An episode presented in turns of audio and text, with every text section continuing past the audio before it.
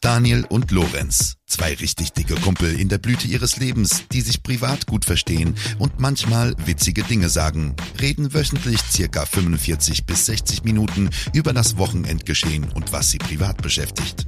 Sie sind bodenständig, ecken politisch nicht mehr als nötig an und fluchen auch mal ab und zu. Ein Podcast, der so nahbar ist, dass ihr euch denkt, die gleichen Gespräche hatte ich doch schon mit meinen Jungs. Die beiden sind einfach unersetzlich in der Podcast-Landschaft. Hört sie, solange sie noch Indie sind.